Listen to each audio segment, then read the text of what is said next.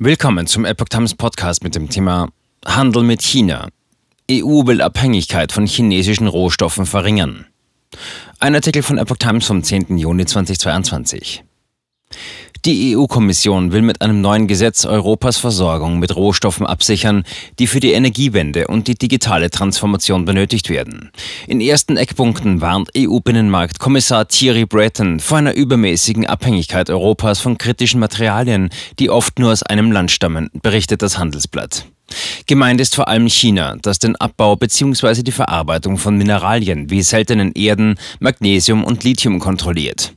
Diese Rohstoffe werden etwa zur Herstellung von Windrädern, Solaranlagen, Batterien oder Elektroautos benötigt. Breton will den Raw Materials Act im Herbst vorlegen. Er orientiert sich am Chips Act, mit dem die Kommission die Herstellung von Mikroprozessoren in Europa fördern will. Das Rohstoffgesetz soll neben einer Stärkung der heimischen Rohstoffförderung auch die Anreize zum schonenden Ressourceneinsatz und zum Recycling verbessern. Die Bundesregierung sieht der französische Kommissar als strategischen Partner. Es gebe eine gute Übereinstimmung mit dem grün geführten Wirtschaftsministerium, sagte er dem Handelsblatt. Tatsächlich teilt das Haus von Vizekanzler Robert Habeck die Sorge von einer einseitigen Abhängigkeit von China.